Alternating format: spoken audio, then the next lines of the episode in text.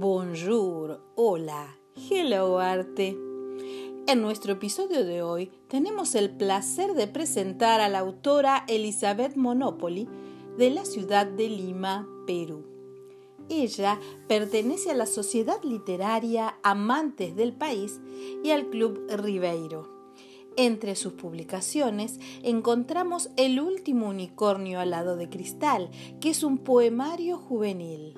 También Antología fascinante, relatos fantásticos y otras obras.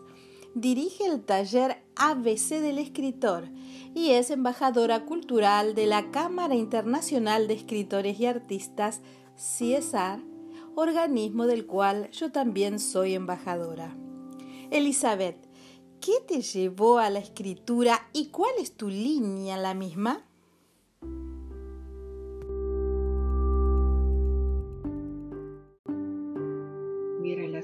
Con la escritura nació de una manera muy natural, ya que en mi colegio, Elizabeth Flores de Oliva, hay hasta la fecha una pequeña biblioteca en cada salón de primaria, la cual era utilizada no solamente en las clases de lenguaje, sino también en las dos primeras horas de cada día a lo que se llamaba trabajo personal. Si ya habíamos hecho tareas, si ya habíamos estudiado, teníamos esa linda oportunidad de ir acercándonos a los libros que estaban en estas pequeñas bibliotecas.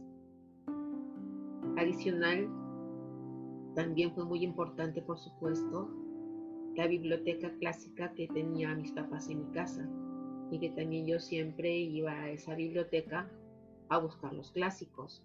¿no? Mis favoritos en ese tiempo eran Julio Verne, este, Mujercitas, también me gustaba mucho, El Conde de Montecristo, y también lo que era el tema de la poesía, que a mi mamá le gustaba muchísimo un libro, que yo hasta ahora lo tengo, que se llama Antología Romántica, que es una antología de muchísimos poemas de varias partes del mundo y que es ahí donde nace mi amor a la poesía.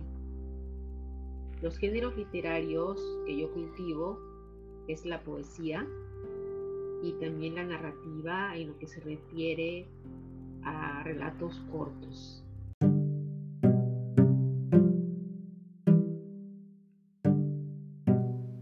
Pasamos a una tanda publicitaria.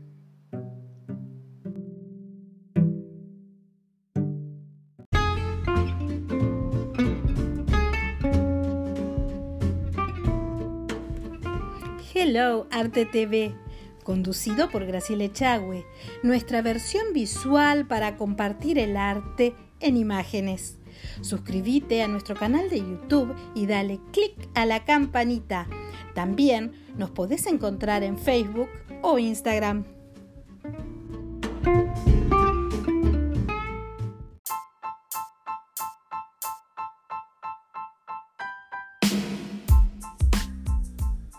G-Dance Academy, cursos online, arte, ciencia, educación, salud, plataforma educativa abierta al mundo.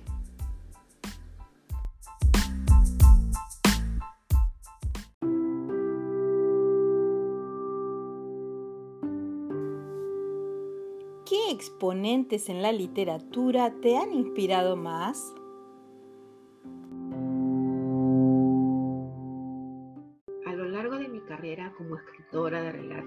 Poeta, han habido varios exponentes de la literatura que me han ido inspirando a ir mejorando mi técnica, a ir apasionándome más por este mundo literario tan hermoso.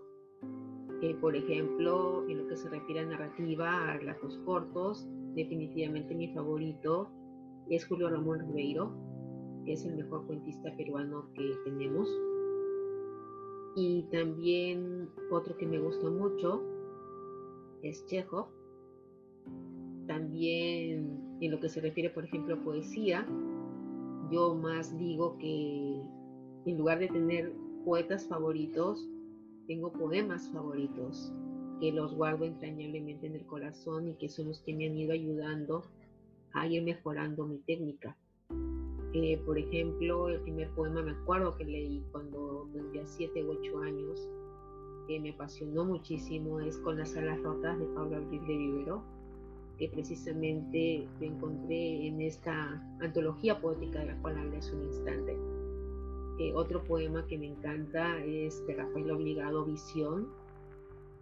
Y así hay varios poetas y varios narradores que me gustan.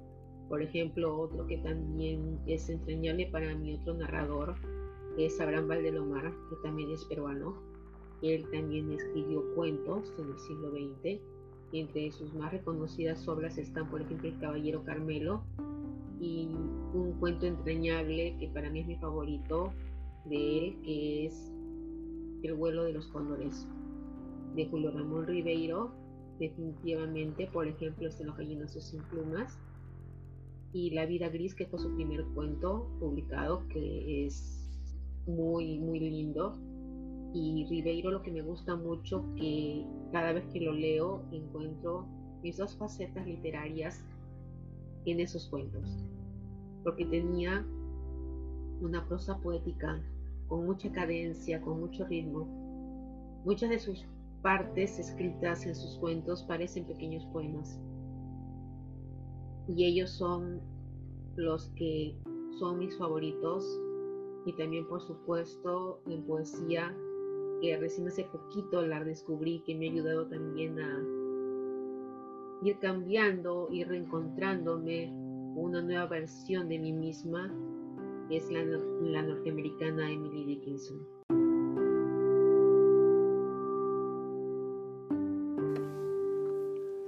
¿Cómo ves la literatura en relación a la tecnología?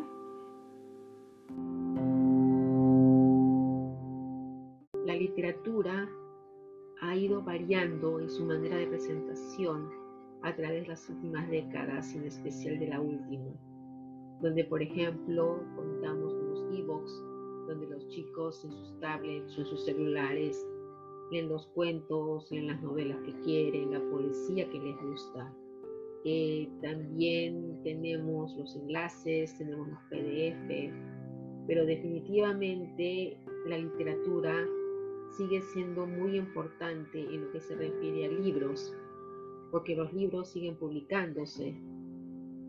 Entonces, eso es de que nos está mostrando de que los libros siguen teniendo un lugar muy importante para el mundo de los lectores y todos seguimos creciendo en nuestras bibliotecas con los nuevos títulos que van saliendo.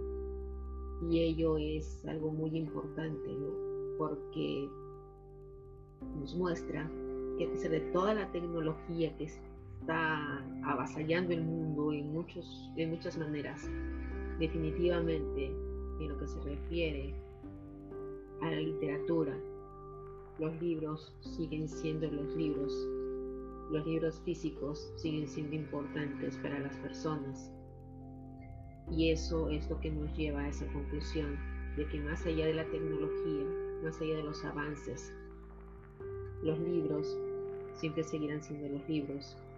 Y otro punto, que la literatura sigue avanzando y que la gente aún gusta de leer, más allá del tema del Internet más allá de que la gente, también hay personas que no, no dedican tiempo a la lectura, pero gracias a Dios sigue habiendo gente que le gusta la lectura, que es amante de la lectura, y ello es algo muy importante que tenemos que seguir cultivando, en especial en las siguientes generaciones.